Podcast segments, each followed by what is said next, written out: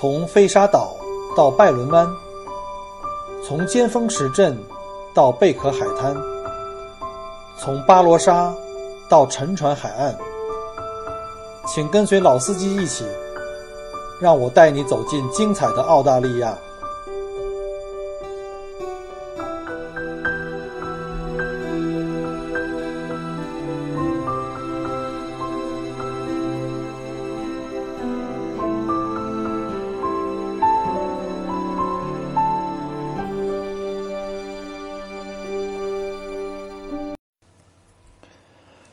各位听友，大家好，欢迎来到 Michael 郭聊澳洲，这是第五次录音。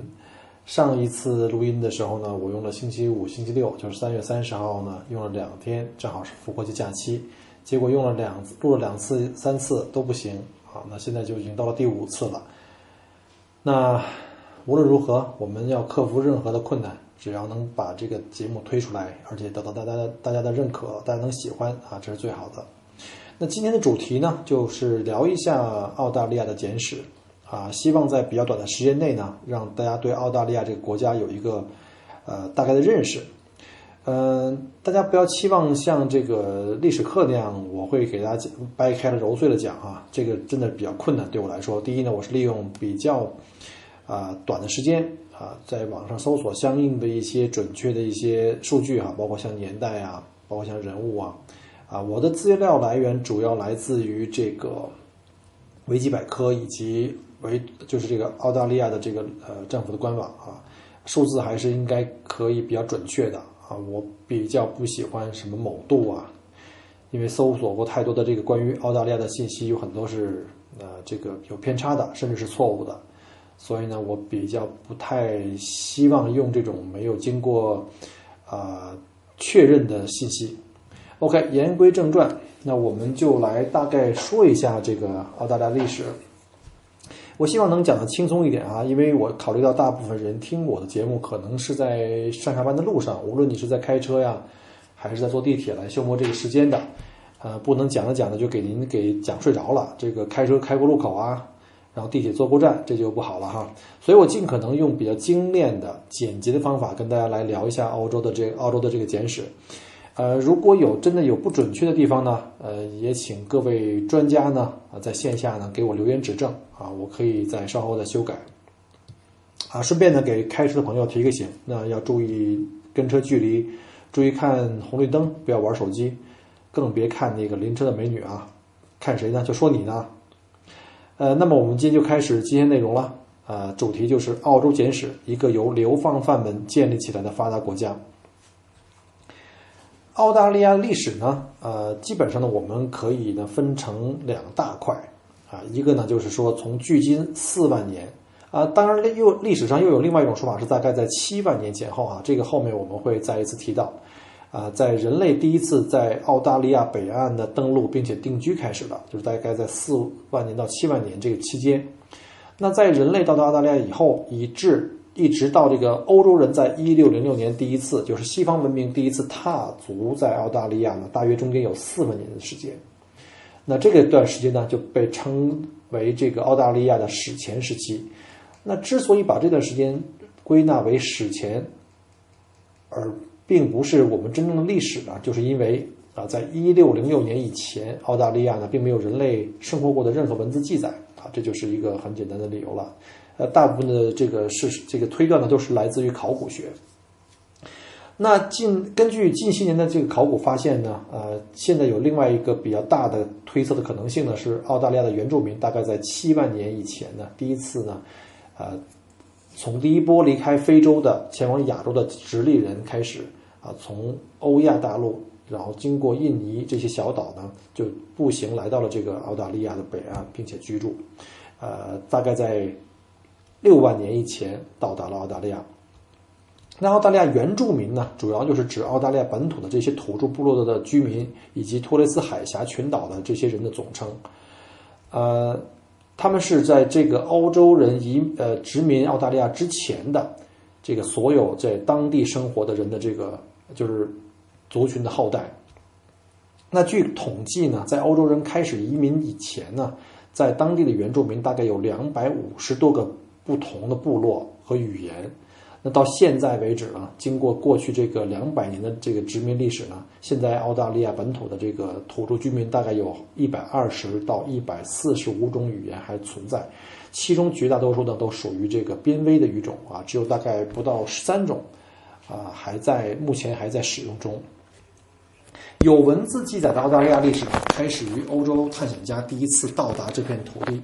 这段时间呢，又分为两个小的阶段，啊，一个呢是在以这个一九零一年澳大利亚成为大英帝国领地前后为一个分界点，我们分开来讲。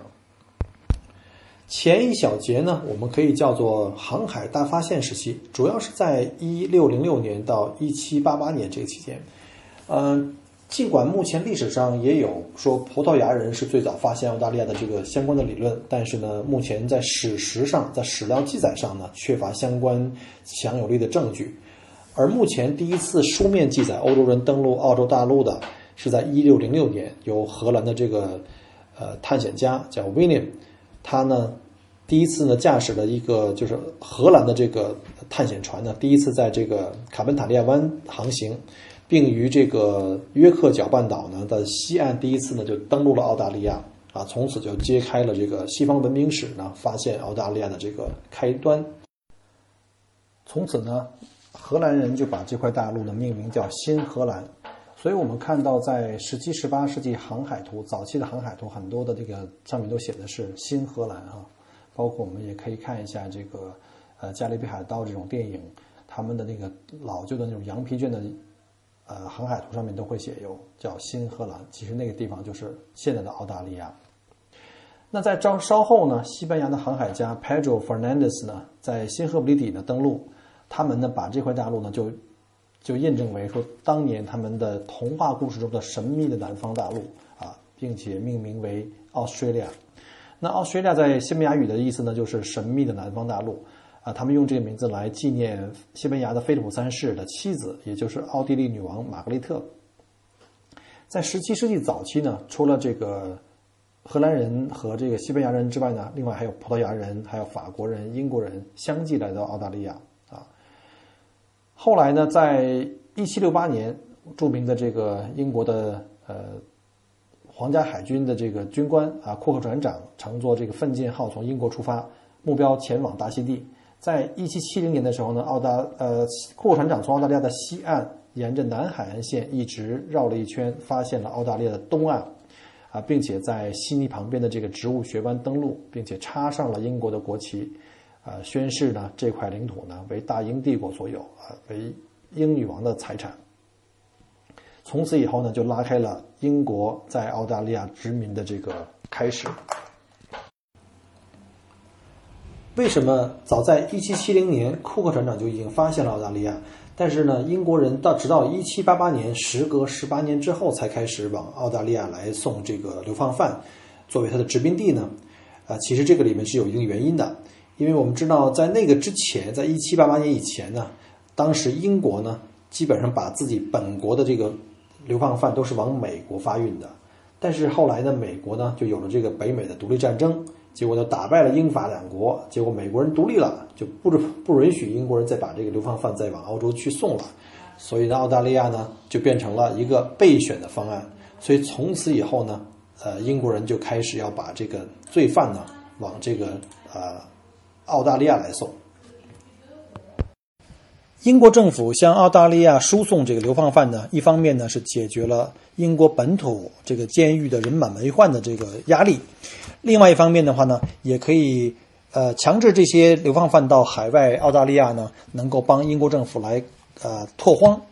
但是呢，有一个问题就是，最开始这些流放犯呢被押送到澳大利亚的时候呢，呃，他们缺衣少食，而且很多呢原来都是在英国干那些不正经的一些小偷小摸的一些呃小流氓，那他们的工作效率非常非常低哈。因为刚刚到澳大利亚这边又没有粮食吃，他们自己种的又不太会，所以很多人呢活活给饿死了。那这种情况的话呢，呃，英国政府发现呢，就说觉得应该有更多的人来劳作，所以呢，他们就派了一船又一船的这个流放犯来到这个澳大利亚。然后呢，他们同时呢也要给这些流放犯呢就打鸡血，就他们讲，只要你们能够认真干活啊，好好的这个劳动改造。当到有一天你们刑满释放以后，就可以在澳大利亚呢分土地，可以成为地主，作为自由民。那这些流放犯呢也没有什么可选的，一方面呢就是在卫兵的这个枪的指着自己头在那干活，干不好就会被干掉；另外一个呢，我干好了以后呢，将来有可能发财。所以呢，随着越来越多的流放犯的引入，哈，劳动力越来越多，那这个生产率呢也越来越高，他们种的粮食呢也就逐渐开始自给自足，啊，那真正在自由民开始大量进入澳大利亚的呢，那是在一八六一年以后，因为我们知道一八六一年呢，在维多利亚州的西部的城市呢，巴勒瑞特发现了巨大的金矿，啊。那个金矿呢，一度曾经贡献了全球的黄金总产量的百分之四十以上啊。那这个这个金矿是非常非常大的哈。我们知道，在比它早两年呢，一八五九年，在美国的 San Francisco，就是三藩市也发现了金矿。那时隔两年之后呢，在维多利亚州也发现金矿。所以当时中国沿海那些城市，像两广跟福建的一些穷人呢，都抱着淘金梦、发财梦呢，就分别去了美国和澳大利亚。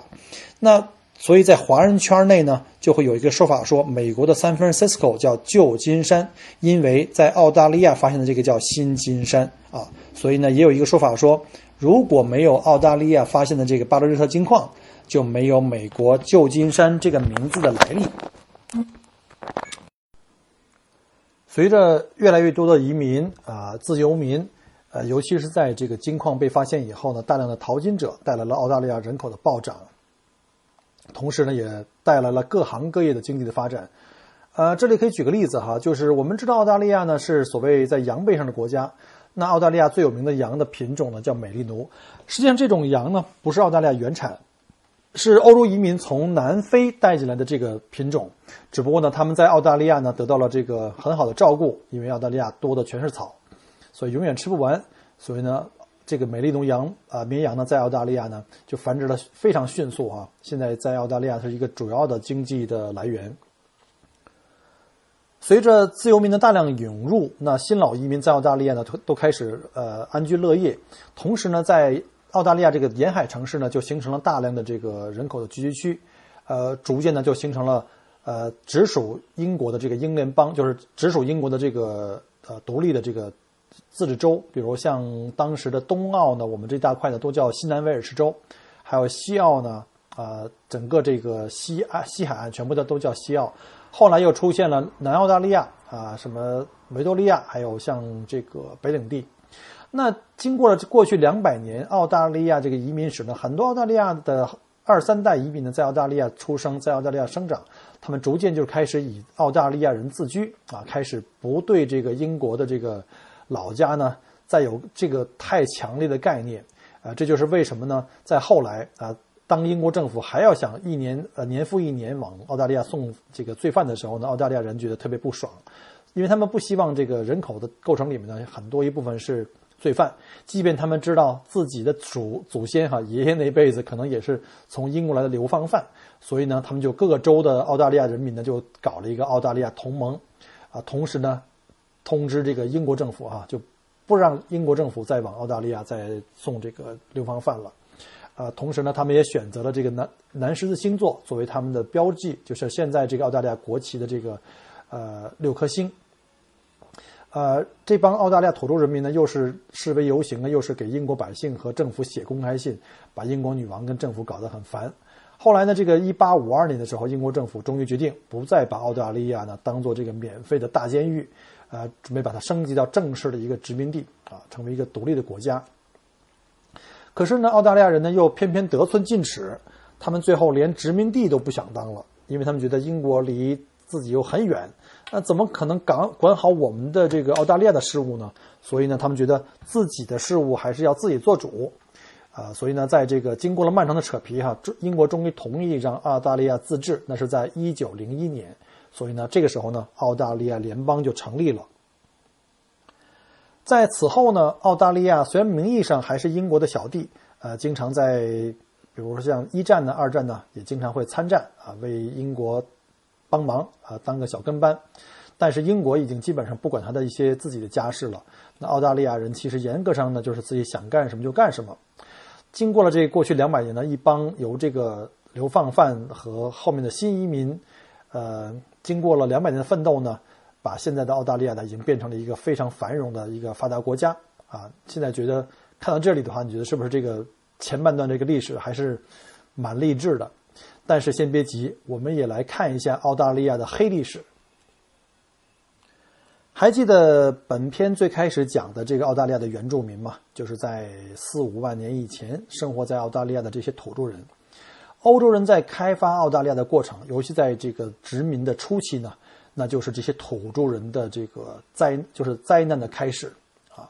最开始这些欧洲人跟土著人还可以和平共处哈，当时土著人还帮欧洲人提供一些粮食啊，甚至给他们呃帮他们去干活开荒啊，给他们当向导。后来呢，土著人越来越没有利用价值，啊，这时候白人呢就好像美国对印度安印第安人一样哈，就开始了这个杀戮，抢夺他们的土地资源啊，呃，当时的土著人呢几乎处于非常原始的这种呃状态，他们怎么可能跟欧洲人这些啊对吧有这个钢铁大炮的这几个这个白人去抗衡呢？所以呢，当时在澳大利亚联邦成立的时候呢，土著居民从最开始的几十万人呢，锐减到了几万人。呃，这个时候呢，白人还都不够满意哈。在尤其在二十世纪初到这个七十年代的时候呢，澳大利亚政府呢，当时搞了一个非常臭名昭著的一个同化政策。他们强行呢，把当地土著人十万多名原住民儿童呢，送到了白人的这个福利院或者白人家庭去寄养。强迫这些孩子呢学习白人的文化语言，啊，强迫他们跟自己的这个土著文化呢就是割裂开啊，这样的话呢，就是这希望这些孩子能够尽快融入白人社会。可是对于这批孩子来讲的话呢，他们从小就离开自己的生生养自己的父母，而且要在白人家呢遭受各种歧视，甚至还要挨打挨骂。后来呢，这帮孩子虽然长大呢，但是他们一直非常痛恨这段历史哈，他们一直就讲自己是被偷走的一代。啊，痛恨这个澳大利亚政府当时做的这段非常不光彩的这个这个行为。当时的欧洲白人不仅仅残害呃土著的原住民，同时也会排挤从其他大陆上来的一些有色，就是有就是有色的呃人种，包括像呃南美，包括像我们中国人啊，或者亚亚洲的区的这些黄种人。比如当时英国呢。虽然不再往这边送这个罪犯呢，但是劳动力呢因为减少哈，他们总得有需要有人去挖矿啊，来放羊吧。所以当时他们雇佣了很多中国人来到澳大利亚工作，因为中国人非常勤劳肯干，跟这些白人比哈，这帮白人都比较懒啊，比较那个那个松松散。那所以呢，中国老板都比较喜欢愿意招中国人，因为又勤劳肯干，然后呢工资要的又低，又不会爱搞事情，所以呢，大部分的白人就觉得。中国人抢了他们饭碗，所以就开始大量的就是呃有各种排华啊排挤中国人的行为啊，甚至呢他们还有这种口号说，那澳大利亚只是属于白人的天堂。他们也不考虑一下这个当地土著人的这个感情，他们不但在语言上排挤，还专门跑到中国的这个聚居区哈中国村里面去各种打砸烧抢啊，闹出了不少命案。可当时的澳大利亚政府，包括警察呢，对这些暴行都是睁一眼睁一只眼闭一只眼的，甚至有的时候呢还会助纣为虐。呃，例如当时的澳洲政府呢还颁布了排华法令，对中国人有一个政策上的歧呃歧视。法令就规定，比如说每艘中国移民船，就是从中国来到澳大利亚的入境的呢，每个人呢要交十英镑的人头税，这个对白人是没有的。除此以外呢，还要额外呢向政府呢每个月交一英镑的居住税，因为当时在澳大利亚呢还是用的是英国的这个呃货币啊，而且当时的英镑非常非常的贵。那当时不仅仅是中国人，呃，所有其他的有色人种也同时遭到了澳大利亚政府的无情的这个呃种族歧视啊。首先他们在找工作的时候呢，就需要。说你们来在澳洲找工作，必须得先学会一门欧洲的语言。所谓欧洲语言的话，可以是西班牙文、葡萄牙文或者英语、法语。这样一看的话，就肯定是把我们亚洲人和南美的这些呃有色人种的大部分都给呃屏蔽出去了。那这些有色人种在澳大利亚呢，享受着很低的工资待遇，并且没有选举权，不能参加政治，不能领两呃领这个养老金，甚至呢，如果有因为工伤死亡的话呢，连抚恤金都不会给。白澳政策呢，在澳大利亚持续了将近一个世纪。后来呢，在近代，因为这个澳大利亚呢，出于发展的需要呢，就开始推广多元文化的政策，就推翻了这个种族歧视的政策。啊，现在呢，尤其像近几年哈，只要你有钱或者是你有才能，通过这个投资移民或技术移民呢，就可以来到澳大利亚移民。啊，不管你是什么人种，澳大利亚呢的移民的大门都会为你敞开。现代社会的这个开明的移民政策呢，吸引了一大批的这个移民啊，尤其是这些有识之士，或者是有资产或者是有能力的呃新移民来到了澳大利亚，然后呢，开拓了澳大利亚移民呃这个多元化的这个新世纪。多元化的移民政策呢，就给澳大利亚带来了非常好的一个经济的发展。现在呢，澳大利亚是整个南半球经济最发达的国家。这个曾经是英国作为流放犯监狱的这个国家呢，现在人均的 GDP 呢已经远远超过它的呃老祖宗英国。那既然有钱了呢，就可以搞搞艺术了。比如在澳大利亚，我们有著名的悉尼歌剧院啊，这个已经被联合国评为世界文化遗产了。呃，同时呢，也有这个墨尔本，就是澳大利亚最有最具有欧洲文化气息的一个城市啊，也曾经是澳大利亚联邦的这个呃首府。啊，同时呢，就是因为播主本人呢，我呢就住在墨尔本呢，同时我也给墨尔本做一个广告，为墨尔本代言。那墨尔本呢是澳大利亚非常活跃的一个城市哈，呃，在国际上也非常知名。呃，举个例子吧，那最早呢，在澳大利亚开始了第一次就申请成功第一次啊，一九五六年的奥运会呢是在墨尔本啊。我们知道在澳在澳大利亚悉尼呢也搞过一次两千年的奥运会，但是墨尔本更早。同时呢，墨尔本也是著名的澳网的一个重要的赛场，在墨尔本。呃，还有呢，就是赛马会，这是澳大利亚最大的一个一个赛马会了，一个一个风非常好的一个节日，呃，仅次于这个圣诞节跟新年。除此以外呢，还有 AFL，就是澳大利亚澳式橄榄球的总决赛，也是在墨尔本。还有就是格林披治五百摩托车大奖赛，也是在墨尔本。啊，总之，墨尔本有各种各样的比赛的赛事和这个文化活动，那欢迎各位呢有机会来到澳大利亚旅游。那楼主呢就在澳大利亚欢迎各位。呃，本期节目呢因为时间关系呢就先讲到这里。啊，同时呢也给我自己做一个小的广告。如果各位想跟我留言互动呢，可以首先在喜马拉雅这个呃每一期节目后面呢给我留言，我们可以互动。然后，如果你想听关于澳大利亚的任何的，不管是留学、移民还是旅行各方面的问题呢，都可以欢迎给我留言，或者呢，呃，加我们的这个，在我的同名的微博 Michael 郭同名微博里面给我留言互动，我会及时给您回复。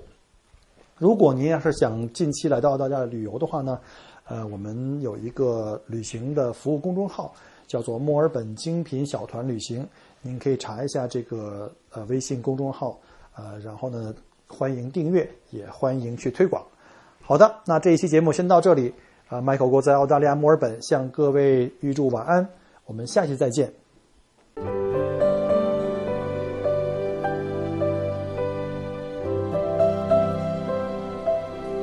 很开心您能够关注并收听我的节目。如果您觉得还不错，请您转发并分享给您的朋友们。同时也欢迎您给我线下留言。除了喜马拉雅，欢迎您关注我的同名新浪微博“麦狗锅”。同时，希望您关注我们的旅行服务公众号，微信公众号“墨尔本精品小团旅游”，里面有很多澳大利亚的旅游资讯和攻略。希望我的节目越做越好。